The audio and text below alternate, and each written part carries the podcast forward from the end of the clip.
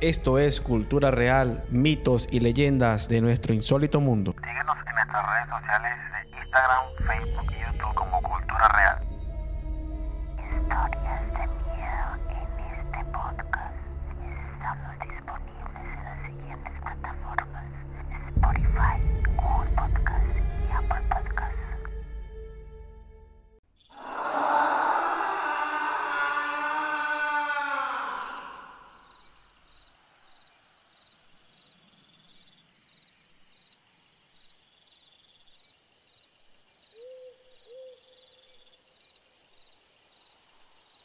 Nuevamente, bienvenidos a un nuevo episodio de Cultura Real, mitos y leyendas de nuestro insólito mundo.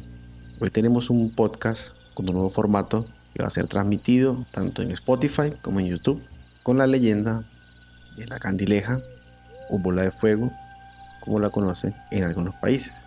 Deje el pueblo crédulo o creyente y con ropajes legendarios diversos y más mitos emparentados con las temáticas de seres pasado a la otra vida. Esas ánimas que penan todavía, que ocasionalmente se manifiestan para advertir su pena, escarmentar a los vivos o dar cuenta de asuntos que dejaron pendientes antes de partir, como es el caso de la riquísima gama de leyendas de entierros o huacas que todos hemos oído alguna vez acá en Colombia. En el caso del mito de la candileja, que es una censura bondadosa a la violencia que ha convertido a la mujer en un alma en pena, un alma que busca su propia identidad. La candileja es una mujer muy linda que a altas horas de la noche sigue al vaquero y se monta en su caballo. Después, esta misma imagen de mujer se convierte en una bola de fuego incandescente que de todas direcciones embiste a la bestia que salta y relincha enloquecida.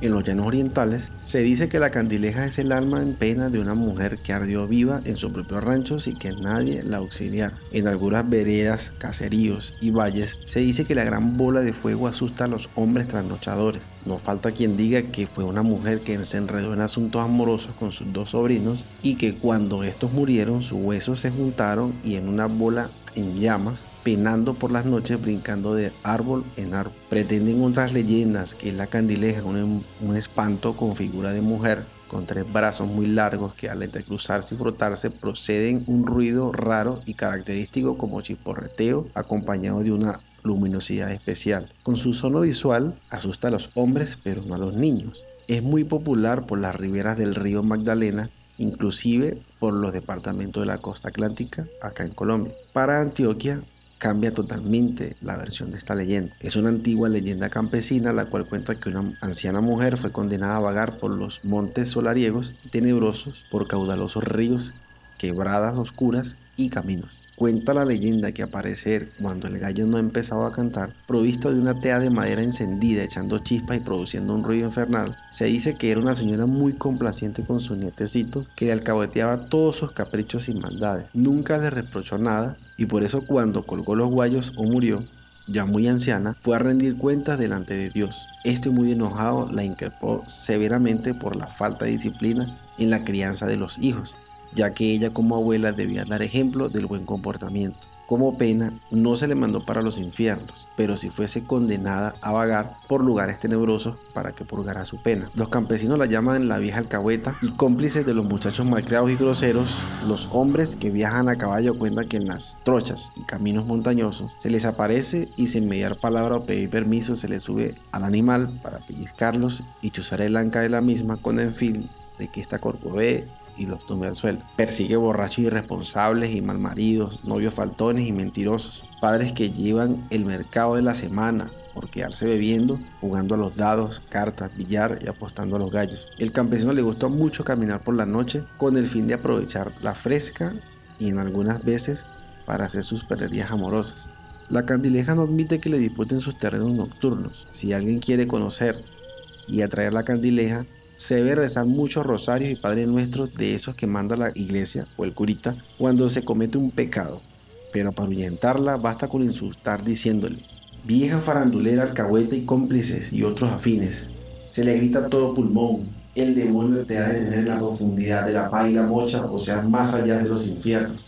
Que no te falte candela por delante y por detrás. Cuando la candileja escucha esto, sale despedida echando chispas y alaridos quebrada abajo. Otros campesinos cuentan que cuando cae una gran tormenta de agua, la candileja cabalga sobre las crestas de los ríos crecientes. Otros dicen haberla visto echando chispas en la punta de los cerros y maldiciendo a Dios. En las casas abandonadas le ha pegado el susto más tremendo a aquellos campesinos que buscan guaridas de una fuerte lluvia o buscan pasar la noche. Cada cual tiene una historia diferente de encontrarla, pero su comportamiento siempre es el mismo. En las playas solitarias a veces se distingue tras achones el de la anciana y los de sus dos nietos y la deslumbra que se ven tres bultos que avanzan en fila. Algunos han confundido su lumbre con la llama de alguna huaca, pero los grandes conocedores campesinos la distinguen inmediatamente, pues la luz de una huaca que arde es blanca o es azul, según sea de oro o de plata. Es mansa y de un bello matiz, aseguran, mientras que la candileja es rojiza, que echa chispas como si fuese un tizón azotado por la brisa. Es además inquieta y se mueve con un fantasma, se aparece de repente y desaparece de la misma forma. Vamos a inaugurar una nueva sección en nuestro podcast del reto de la semana con un audio. Te recomendamos que utilices audífonos en todo momento, no te los puedes quitar. Con la luz apagada, cierra los ojos en todo momento para una mejor experiencia.